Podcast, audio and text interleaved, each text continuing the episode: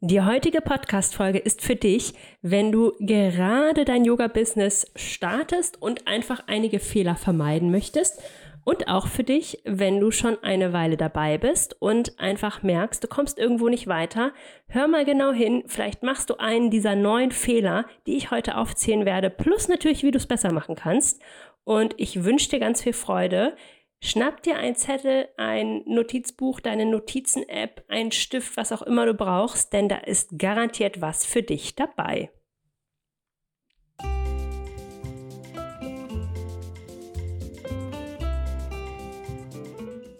Willkommen in deinem Yoga als Beruf Podcast. Der Podcast für Inspiration und handfeste Tipps für den Aufbau deines Yoga-Business. Ich bin Antonia Reinhardt, erfahrene Yogalehrerin, ehrliche Yoga-Business-Mentorin und die Stimme hinter dem Yoga als Beruf Podcast. Hier im Podcast teile ich wöchentlich Yoga-Skills und Businesswissen mit dir für deinen Weg zur einzigartigen Brand als selbstständige Yogalehrerin.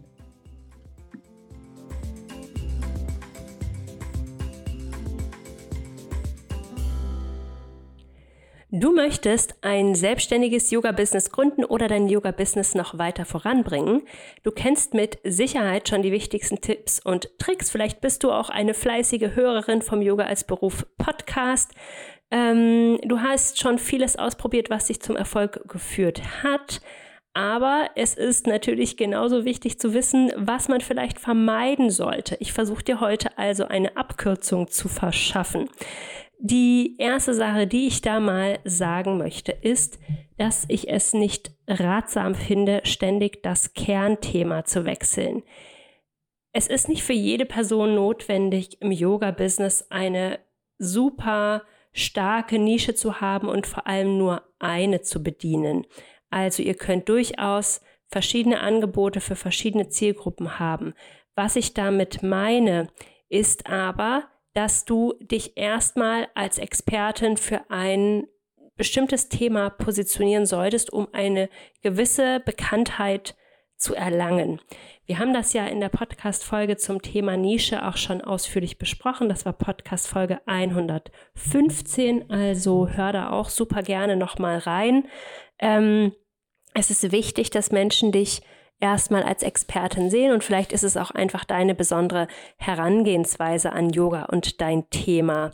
Wichtig ist einfach, dass du deine Leidenschaft, deine ganze Passion für ein großes Hauptthema teilst und dann vielleicht noch weitere Themenfelder hast, die auch dazu passen und zu gehören. Und was ich auch noch ähm, in, dem, in dem Zusammenhang sagen möchte, ist, zu dem ständig das Kernthema wechseln. Wenn du jetzt zum Beispiel mal einen Kurs herausgebracht hast und der wurde nicht so gebucht, heißt das noch lange nicht, dass du deswegen dieses Angebot nie wieder rausbringen solltest, weil vielleicht wurde der Kurs auch nicht gebucht, weil dein Marketing nicht gepasst hat, weil da irgendwas nicht gestimmt hat. Vielleicht hast du nicht früh genug angefangen. Vielleicht war der Preis, der Titel, das Marketing, die Gestaltung, vielleicht hat da irgendwas nicht gepasst. Ganz, ganz selten liegt es wirklich am Angebot. Also kannst du ruhig das gleiche noch ein paar Mal ausprobieren und schauen, woran es wirklich liegt, wenn du es nicht direkt super erfolgreich verkauft hast.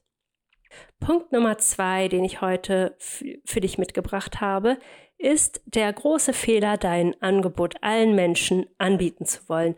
Auch hier verweise ich super gerne wieder auf Podcast Folge 115, ähm, Nische in der Yoga-Welt. Es ist nicht ratsam, so viele Menschen wie möglich mit deinem Angebot zu überladen, es allen recht machen zu wollen. Wichtig ist eher zu wissen, wer deine Zielgruppe ist und mit wem du ähm, zusammenarbeiten möchtest, wer wirklich zu dir und deinem Angebot passt.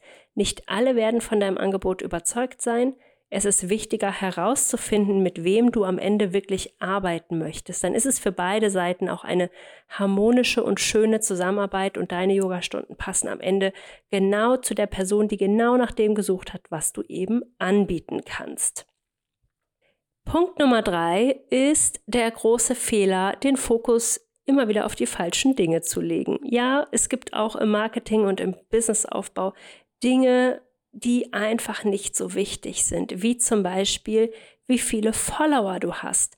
Also alles nur darauf zu legen, wie viele Follower man hat und was man machen kann, um die Reichweite zu erweitern, bringt dich oft ab von deinem Angebot und deiner wirklichen Zielgruppe. Es ist also wichtig, dass du, wenn du startest, eine gewisse innere Klarheit hast, beziehungsweise dich zu einer Klarheit hin entwickelst.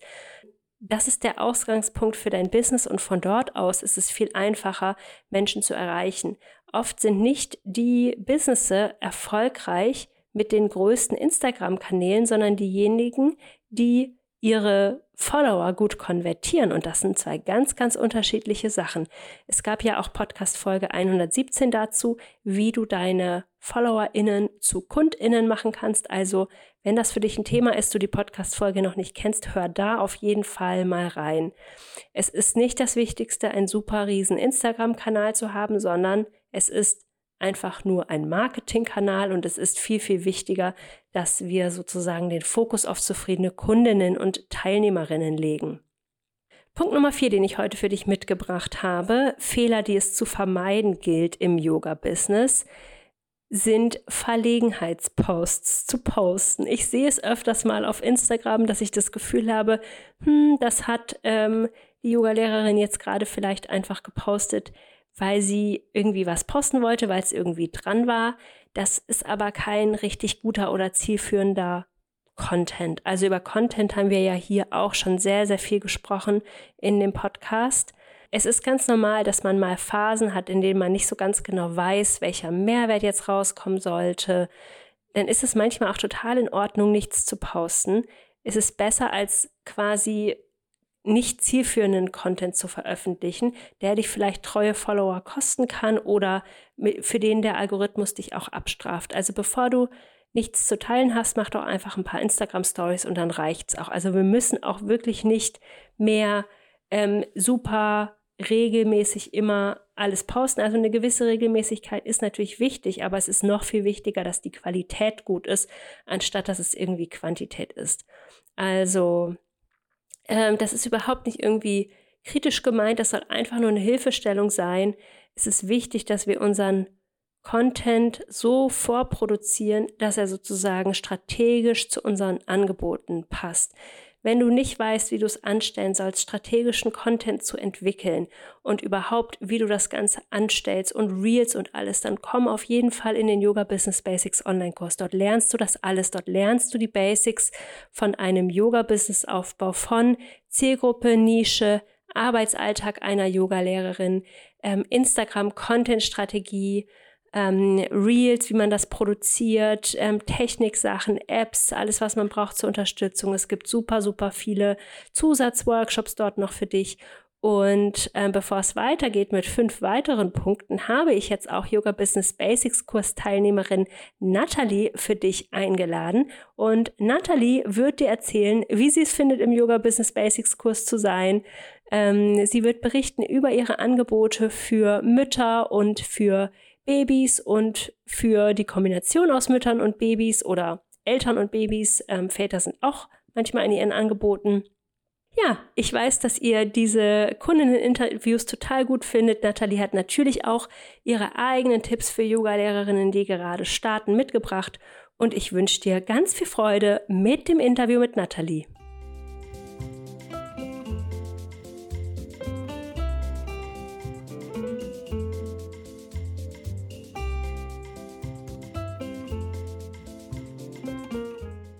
Hallo liebe Nathalie, herzlich willkommen im Podcast Yoga als Beruf. Schön, dass du da bist, um mit mir heute über dich und dein Angebot und ja, deine Arbeit zu sprechen. Stell dich super gern mal vor. Wer bist du und was macht dein Yoga so aus? Ja, hallo Antonia, schön, dass ich bei meinem ersten Podcast bei dir eingeladen worden bin. Ich bin Nathalie und wohne mit meinen drei Kindern in Osnabrück Gerade komme ich auch frisch aus dem Fitnessstudio. Das ist so mein Ausgleich zu meinem Alltag. Und ich habe mich vor zwei Jahren äh, selbstständig gemacht mit einem kleinen Kurskonzept. Herzraum, Raum für Yoga und PKIP äh, heißt sozusagen mein Unternehmen. Ähm, da biete ich äh, Yogakurse ab der Schwangerschaft an für junge Mütter.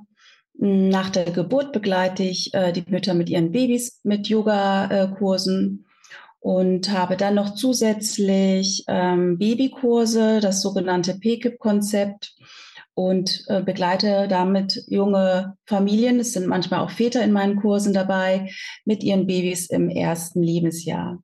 Genau, von meinem vielleicht Grundberuf bin ich Diplompädagogin, habe Erziehungswissenschaften und Sport studiert und war vor meiner Selbstständigkeit ganz regulär so in sozialen Angestelltenjobs tätig, wie zum Beispiel als Bildungsreferentin für das Freiwillige Soziale Jahr, genau. Und ja, ich verbinde jetzt sozusagen beide Ausbildungen. Also nach dem ersten Kind habe ich meine PKIP-Ausbildung gemacht.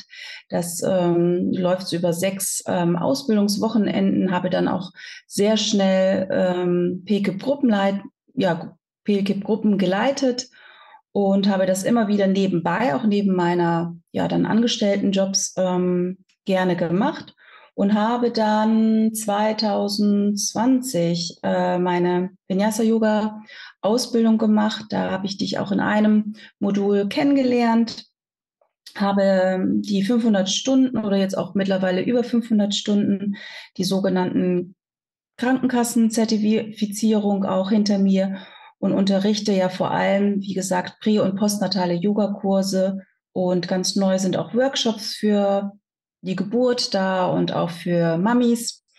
Und nebenbei dann noch, oder nicht nebenbei, aber dazu halt ähm, die PKIP-Kurse für die Babys im ersten Lebensjahr. Ja, kannst du noch mal ganz kurz erklären für diejenigen, die PKIP nicht kennen, also auch mich, ähm, was ist genau PKIP? Ganz lang ausgesprochen heißt dieses Konzept Prager Eltern-Kind-Programm. Es ist eine besondere Form, äh, junge Familien zu begleiten. Die Babys können so ab der sechsten Lebenswoche äh, in diesem Kurs starten. Ein, eine Stunde dauert 90 Minuten. Es ist auch gewisse Qualitätsstandards ähm, müssen wir gewährleisten. Also die Gruppe ist nicht größer als acht Paare.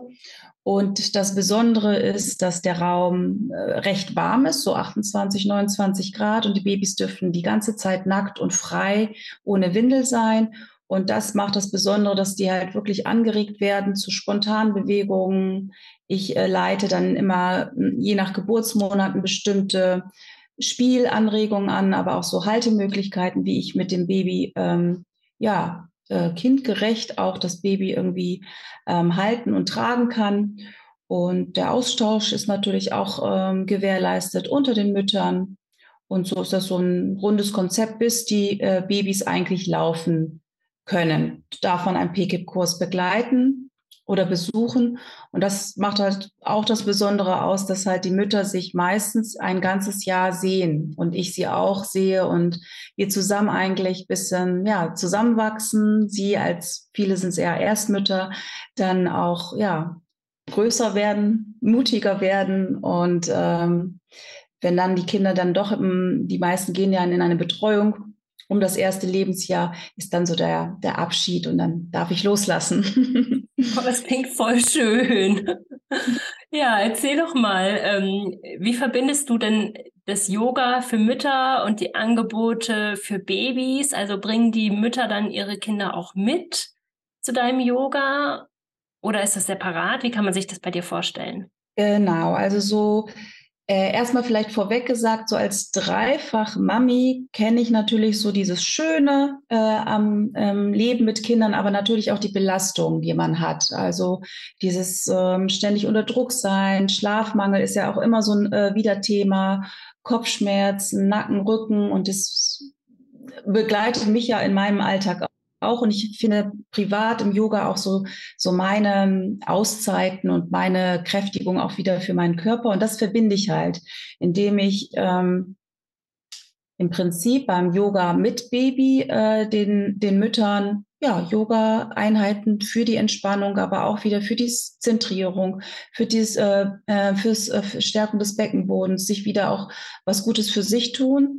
Und das biete ich aber in der Kombination an. Also man darf mit Baby kommen, äh, man darf aber auch ohne Baby kommen. Es hat sich bewährt. Am Anfang habe ich sehr viel auch noch die Babys integriert, aber dadurch, dass die Gruppe, wie so oft in Yoga-Gruppen, nicht ganz so homogen sind, manche Babys sind noch sehr klein, die liegen ganz lieb auf der Matte oder schlafen äh, währenddessen ein. Andere müssen ein bisschen ähm, bespielt werden, sage ich mal. Oder ich nehme auch schon mal auch ein Kind hoch und mache dann auch mit zwei Kindern und ein, eins halte ich dann doch so mit dem Fuß unten so ein bisschen, damit es nicht umkippt, sage ich mal, oh, und ähm, leite dann die Yoga-Übungen an. Aber es gibt auch immer wieder Elemente, wo, wo ich dann unruhige Kinder oder merke, die Kinder wollen wieder ein bisschen näher bei der Mama sein, dass ich dann auch wirklich spontan mein Yoga-Konzept bisschen umändere und sage, okay, jetzt integrieren wir das Baby. Jetzt nehmen wir das mal hoch, machen den Krieger im, im, im Kniestand mit dem Baby auf dem Knie oder bei äh, Bauchübung, Chorübung, dass wir das äh, Baby mit integrieren.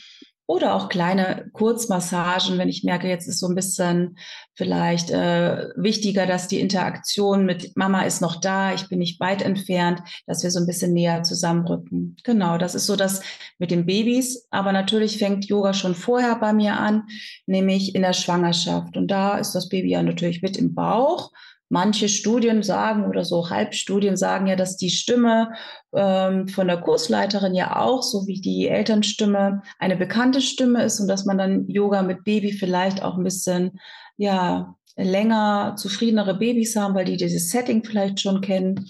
Da habe ich noch keine eigene Studie äh, betrieben, aber ich merke natürlich durch meine eigene Erfahrung als Mama, äh, wenn ich dann, ich frage auch natürlich immer vor, ob ich ein Kind hochnehmen kann, dass ich da schon allein so eine Beruhigung ähm, ausstrahle. Und auch die Babys untereinander. Also die Mütter sagen auch immer wieder, Mensch, zu Hause schaffe ich gar nicht meine zehn Minuten Workout online oder was auch immer, was ich mir vorgenommen habe. Da ist mein Kind so schnell abgelenkt. Hier merke ich das so, so auch beim PKIP, dass die Kinder sich in ihrer sozialen Gruppe schon wohlfühlen, auch wenn die vielleicht noch gar nicht große Spiel Kontakte haben, spüren die, da ist noch ein anderes Kind, das quakt so ein bisschen im Hintergrund.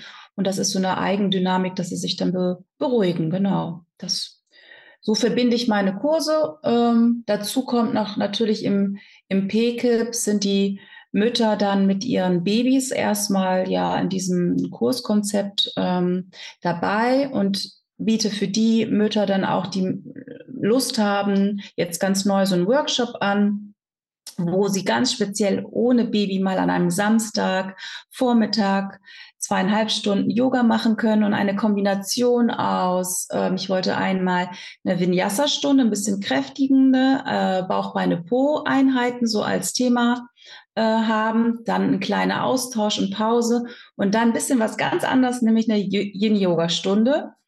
Das ist nicht äh, ja, normal. Eigentlich soll ja Yin Yoga auch ganz äh, separat sein. Ich möchte aber unter so ein bisschen auch den Gedanken, dass die Mamis sich öfters nicht so Zeit nehmen für etwas, so zwei ähm, Gegensätze anbieten und die können sich selber dann zu Hause überlegen, okay, was spricht mich mehr an? Oder auch zyklus ähm, bestimmt. Ach, okay, jetzt mache ich vielleicht je, lieber abends so zwei, drei Yin-Yoga-Positionen, ähm, um mich äh, wieder ein bisschen mehr in die Entspannung zu bringen und habe gleichzeitig, weiß ich nicht, mein kleines Workout-Yoga tagsüber, was ich auch gerne mit meinem Kind machen kann. Das ist so eine, sage ich mal, neue Idee, wo ich dann die Mütter mit ihren Babys anspreche. Ja, super schön. Also du hast sozusagen PKIP, du hast Pränatal, Postnatal, ähm, Postnatal auch mit Babys und die Workshops. Habe ich alles von deinen aktuellen Angeboten aufgezählt oder fehlt da noch was? Ach ja, da habe ich noch ein ähm, Yoga-Workshop äh, Geburt. Da spreche ich vor allem die Schwangeren so im letzten Trimester an. Ähm, das soll ja unterstützen zu den klassischen Geburtsvorbereitungskursen, die man bei seiner Hebamme macht. Soll es speziell auf äh, Beckenöffne Yoga-Haltungen sein. Ähm, Entspannungstechniken, Affirmationen, ganz viel Tönen und äh, Atempraxis und natürlich der Austausch. Fragen können gestellt werden. Ich ähm, gebe auch Einblick über meine Geburtsabläufe. Es gibt so von der, von ich habe in der Klinik entbunden, ähm, richtige ähm, Abläufe in der Klinik, was wann war. Nur so als kleines Beispiel, wie, wie kann eine Geburt ähm, ablaufen. Ich habe auch natürlich und einmal mit einem Kaiserschnitt entbunden. Das heißt, ich habe da auch so eigene Erfahrungen, die ich mit in den Kurs bringen ähm, kann. Aber so im Zentrum stehen schon die, die yogische Sicht. Das heißt auch wirklich äh, eine angepasste Yoga-Praxis, so von einer Stunde und drumherum halt, wie gesagt, was ich schon gesagt habe, die äh, Beckenöffne, Yoga-Haltung und Atempraxis. Super spannend. Das ist ja wahrscheinlich auch mal richtig super für Mütter, die da zum ersten Mal quasi durchgehen, ähm, das mal zu sehen. Einfach ganz realistisch, wie, wie das so ablaufen kann, was da alles so sein kann. Ja, genau. Das ist, glaube ich, ein schöner Einblick. Und natürlich unter diesen Gleichgesinnten, das merke ich ja auch in meinen anderen Kursen, das ist so, äh, es ist wirklich in meinen Kursen, dass die also ein freundschaftliches Verhältnis haben und wir sitzen alle im selben Boot, auch wenn es über Pro Probleme äh, geht, hilft das schon allein. Und das ist auch so, was, was mich auch begeistert an der Arbeit, diese Verbindung zu äh, schaffen zum, von Bewegung, aber auch diese Begegnung äh, von, von den jungen Müttern und natürlich beim PKIP auch manchmal Väter, aber das sind ähm, eher doch die Seltenheit, genau. Mm, und das ist irgendwie so das Schöne, dieser Austausch auch zu, mit zu begleiten, genau. Mhm. Und ist alles in Osnabrück oder gibt es auch Angebote online? Das ist alles in Osnabrück. Ähm, ich habe tatsächlich online gestartet. Ähm, ich habe nicht warten wollen in der äh, Corona-Zeit und habe PKIP ähm, online gestartet und auch nur mit einer Schwangeren. Dann kam noch eine zweite Schwangere dazu. Also ich will da auch Mut machen, dass man äh, nicht aufgibt, sondern dass man einfach startet, wenn man denkt, jetzt ist es irgendwie so weit und nicht noch irgendwie sagt, ach, ich muss noch das und das machen, um es perfekt zu halten. Und biete aber auch die Möglichkeit äh, beim Yoga an, wenn man mal keine Zeit hat, aus welchen Gründen. Man hat, manche Mütter haben auch ein zweites Kind in der, also in der Schwangerschaft und da ist die Betreuung zum Beispiel nicht gewährleistet, dass man dann zum Beispiel als Hybridkurs sich dazu schalten kann. Ja, aber aktuell gibt es nicht so einen reinen Online-Kurs für Osnabrück Ferne, sage ich mal. Mhm. Aber schön, dass du da so flexibel bist. Ähm, ja. Hat uns die Corona-Zeit so ein bisschen gelehrt. Beim PKIP ist das jetzt nicht so möglich. Dadurch, dass die Babys nackt sind, ähm, müssen wir halt auch so ein bisschen deren ähm, Schutz gewährleisten. Hm, wenn das mal so sein sollte, dass nochmal ein Lockdown käme und alle ähm, ähm, halt ähm, vorm Rechner sitzen und die Babys sind dann angezogen, dann kann man sowas wieder starten. Aber da gucke ich halt auch, was, was ist halt möglich, genau. Mhm. Ja, okay, verstehe. Ja, jetzt hast du ja gesagt, du hast in der Corona-Zeit angefangen. Ähm, was würdest du sagen, läuft gut in deiner Selbstständigkeit und was sind Herausforderungen, die du so hast? Ja, in meiner Selbstständigkeit läuft äh, mittlerweile ganz gut. Die PKIP-Kurse sind schon Selbstläufer, da kommen auch schon der Nachwuchs, also die zweite, sagt man zweite Generation Geschwisterkinder. Es hat sich, spricht sich so rum. Beim Yoga, dadurch, dass ich halt ähm, Schwangere auch anspreche und Mütter erstmal mit äh, jungen ähm, Babys oder Kindern im ersten Lebensjahr, ist da natürlich immer mehr Arbeit und Zeitaufwand zu investieren. Also ich muss immer nach, eine Schwangerschaft dauert, je nachdem, wann, wann sie auch einsteigen, mit dem Yogakurs äh, seine neun Monate. Die meisten steigen ja doch nach dem dritten Monat ähm, erst mhm. ein. Und so muss ich nach ja, einem oder ähm, zwei Kursen wieder ähm, neue Schwangere ansprechen. Das ist so ein bisschen, glaube ich, meine Herausforderung. Ich merke, dass es mit der Zeit immer besser wird. Ich ähm, bin hier im Familienmagazin zum Beispiel mit kleinen Anzeigen oder mit kleinen Texten. Heute bei dir im ähm, Podcast, so spricht sich das äh, mehr und mehr rum.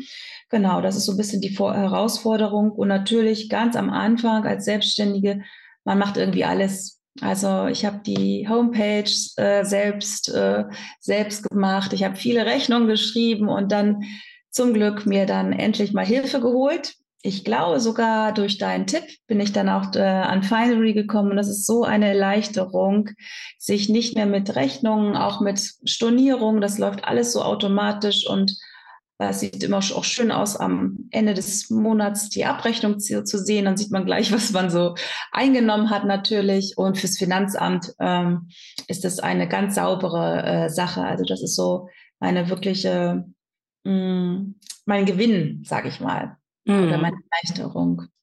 Ja, voll schön. Danke fürs Teilen. Also ich finde auch, ein Buchungssystem ist eigentlich erstmal so was Kleines, es macht am Ende einen riesen Unterschied mhm. ähm, darin, wie alles abläuft und wie viel strukturierter das ganze Business dann ist.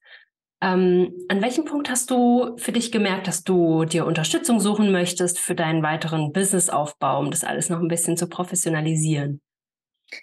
Ja, so nach, ich würde glaube ich sagen, so nach einem guten Jahr der Selbstständigkeit habe ich so gemerkt, man macht alles vieles alleine man, fehlt so ein bisschen der Austausch ähm, aus der Ausbildung, hat man noch so Kontakt zu der ein oder anderen Yoga-Lehrerin gehabt und ähm, ähm, kann sich da dann immer so ein bisschen unterstützen. Aber mir fehlte sowas Regelmäßiges. Und so meine, sage ich mal, Baustellen sind einfach Marketing und Instagram. Das ist nicht so meins, da fühlte ich mich einfach unsicher. Und äh, da bin ich dann äh, ja zu dir ganz schnell gekommen. Ich hatte dich ja in der Ausbildung bei einem Modul schon mal kennengelernt und dir natürlich dann gefolgt und ähm, du vermittelst immer so sehr viel Mehrwert. Das, das, konnte ich schon vieles umsetzen. Und dann dachte ich mir, ja, ich ähm, buche trotzdem nochmal diesen Basic-Kurs, um einfach nochmal, also vor allem diese Themen Marketing und Instagram und auch Canva, äh, mir nochmal mehr Tipps zu holen. Mhm. Und ähm, was hast du so bislang gelernt im Yoga Business Basics Kurs? Jetzt hast du ja schon gesagt, welche Sachen dir wichtig waren: Marketing, Instagram, Canva. Ähm, ja, was, was kam so bei für, so rum für, bislang für dich? Ja, also ich würde sagen, ich habe auch so die ersten Module trotzdem alle sehr gerne noch ähm, geschaut in meiner Zeit. Es ist auch super, dass du das jetzt so online als Videomodul äh, mit anbietest. Das kann, äh, kann, ich schön auch mal abends oder zwischendurch, äh, wenn ich Zeit habe, mir anschauen. Und da hat mich das in vielen einfach auch bestärkt für mein Selbstbewusstsein, dass ich schon einfach einen sehr guten Weg bin, ähm, aber auch so ein bisschen kleines Feintuning da und da nochmal ähm, machen konnte.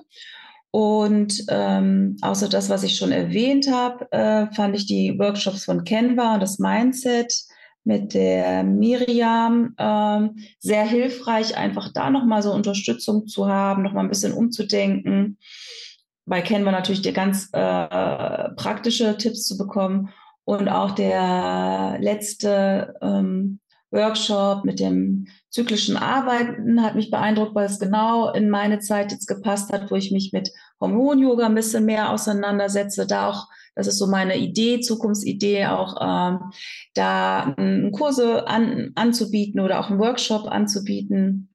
Genau, und ähm, das finde ich super. Und natürlich die die Calls, also deine monatlichen Calls, da nochmal Fragen zu stellen, jetzt so eine kleine Community im Hintergrund zu haben. Da ist doch jemand, der dich so ein bisschen begleitet und wenn Fragen sind, kann, du antwortest ja auch super schnell. Und natürlich auch in der Runde ist das schön, nochmal zu hören, was sind so andere Hürden von den anderen Teilnehmern, was, was stellen die so für eine Frage? Und da, darüber lernt man ja auch ganz viel.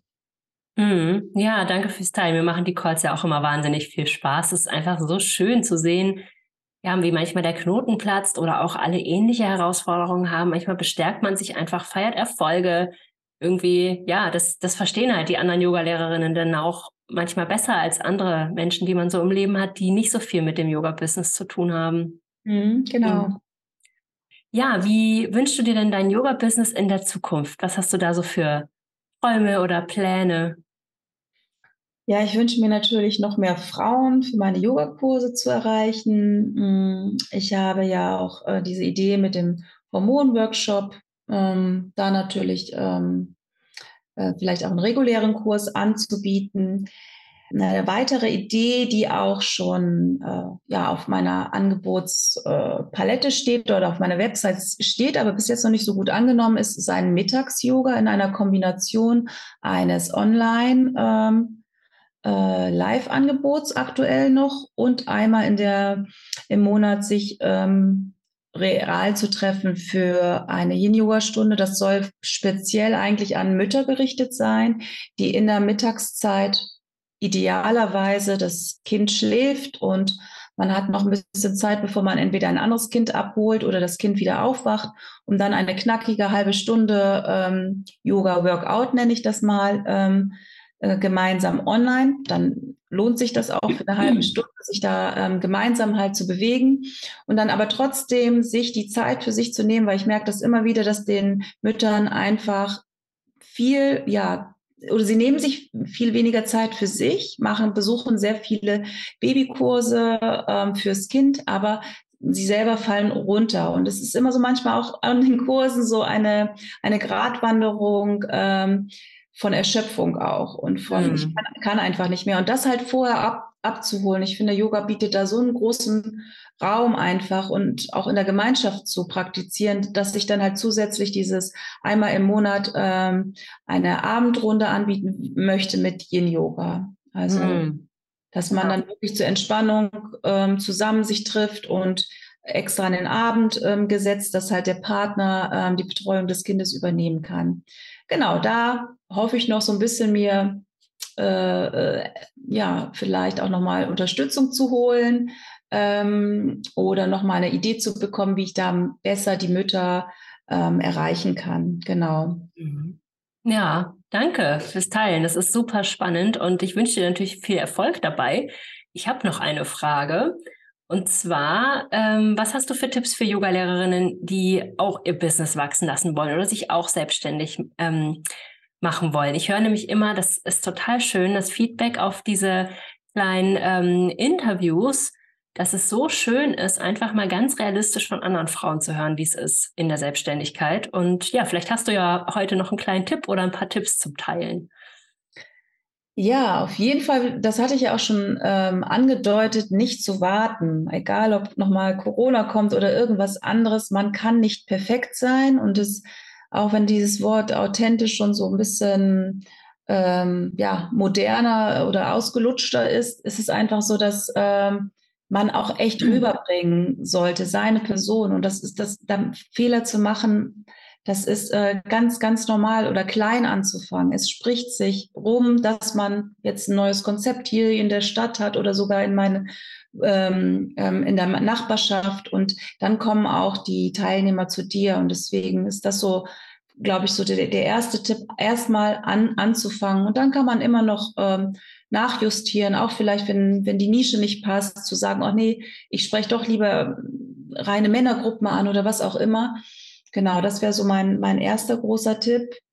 Mm, dann kann ich schwärme immer vom Buchungstool Findery, weil es war für mich so eine Veränderung und eine Erleichterung, ähm, diesen Part abzugeben als erstes und ähm, kann das auch nur empfehlen, nicht an den ja, falschen Ecken zu sparen. Natürlich möchte man sich erstmal ein bisschen einfinden, gucken, dass es läuft, aber dann auch so ein Mentoring-Programm, wie du es anbietest, sich Unterstützung zu holen, nicht alles ein, alleine machen zu wollen und nicht zu denken, es muss immer gleich am Anfang irgendwie alles rund sein oder es muss am Anfang auch irgendwie et, et, äh, ja, einen Ertrag bringen, sondern es ist halt einfach ein, ein, ein Job, ähm, der sehr viel Freude bereitet, der sehr viel einem auch gibt, aber man muss natürlich auch ein bisschen am Anfang in Vorleistung gehen und ein bisschen auch mehr Arbeit reinstecken.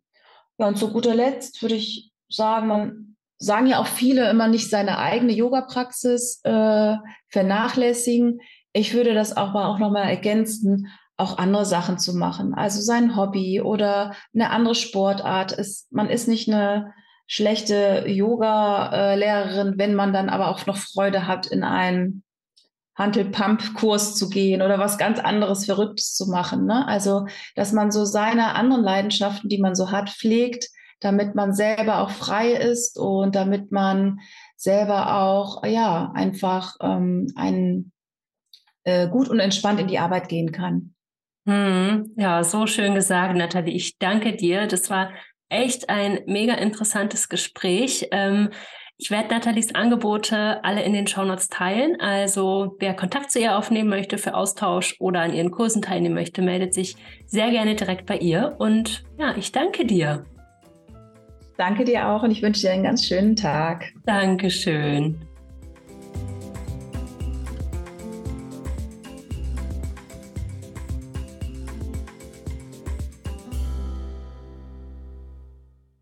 Ich hoffe, dass dir dieses Interview gefallen hat. Wenn du noch eine Frage hast, dann habe ich Nathalies Kontakt natürlich verlinkt in den Show Notes und du kannst dich an sie oder natürlich auch an mich wenden. Und ähm, dann machen wir gleich weiter mit Punkt 5, nämlich den Fokus auf dich anstatt auf deine Kundinnen zu legen.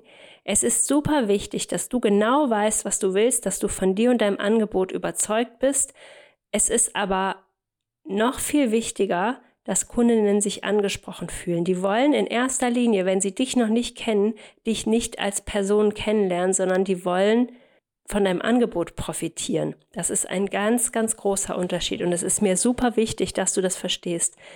Es ist natürlich mit der Zeit wichtig, dass du dich deinen FollowerInnen und Schülerinnen auch vorstellst, aber in erster Linie kommen die Menschen zu dir wegen des Yoga und wahrscheinlich noch viel mehr, weil sie sich erhoffen, mit dem Yoga irgendetwas zu erreichen, sei es mentale Klarheit, innere Ruhe, stretchy Körper, Verletzungen heilen, stärker werden, was auch immer. Deshalb kommen sie zu dir, nicht weil sie an dir als Yogalehrerin so stark interessiert sind. Das kommt vielleicht mit der Zeit. Das heißt, wenn du ähm, eine Webseite aufbaust oder dein Instagram-Kanal oder generell dein Marketing gestaltest, dann hab immer wieder im Hinterkopf, dass sich, an wen sich das richtet. Also, was muss die Person wissen, übers Yoga und über dein Angebot, damit sie sozusagen bucht und dieses ganze dich kennenlernen, deine Qualifikation und so weiter, das kann dann immer noch später kommen.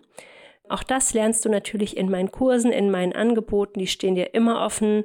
Wenn du jetzt nicht genau weißt, wie du es machen sollst, zum Thema Website gibt es im Yoga Business Basics Kurs im April auch noch einen Zusatzworkshop.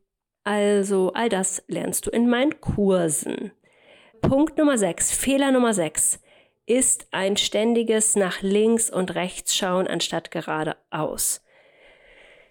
Ich weiß, es gibt viele Yogalehrerinnen und es wirkt vor allem für eine Yogalehrerin immer so, als gäbe es total viele Yogalehrerinnen, weil wir ständig damit konfrontiert sind, wen es da draußen alles noch gibt und man ist mit total vielen Yogalehrerinnen vernetzt.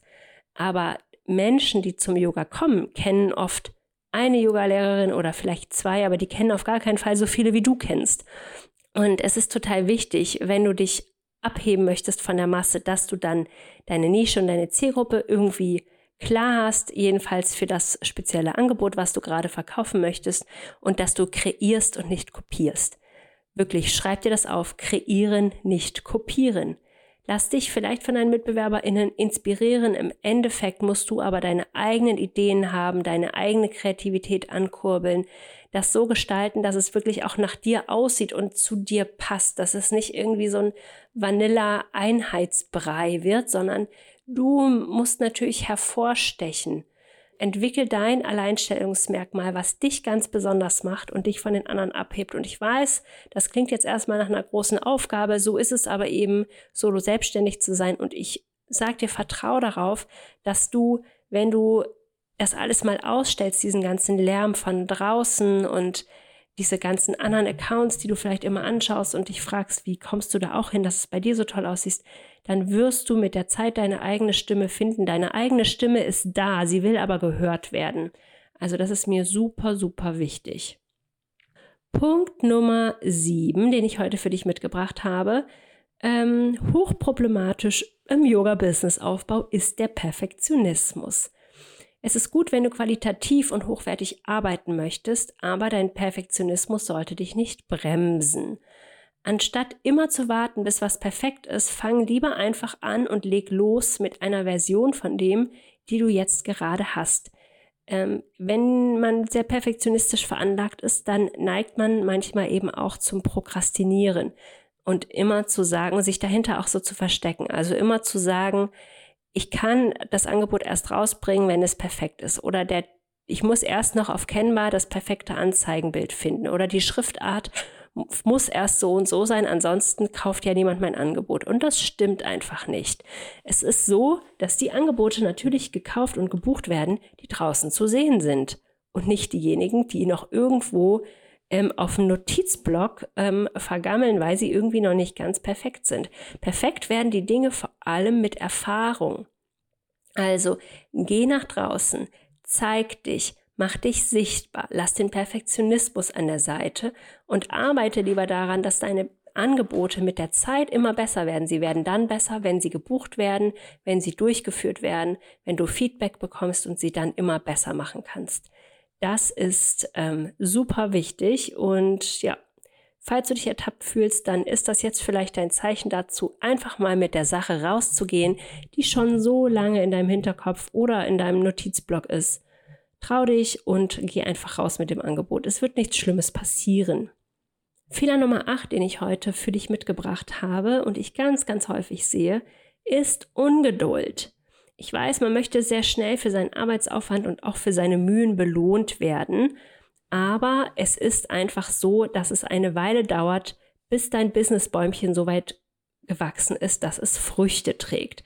Lass dich nicht entmutigen dadurch, dass es ganz normal ist, einen gewissen Weg zu gehen. Das ist ja auch ein Grund, warum ich hier im Podcast jetzt immer wieder Interviews mit Kundinnen teile, um das einfach ein Schritt, ein Stück weit zu normalisieren, was es wirklich bedeutet, ein Yoga-Business aufzubauen.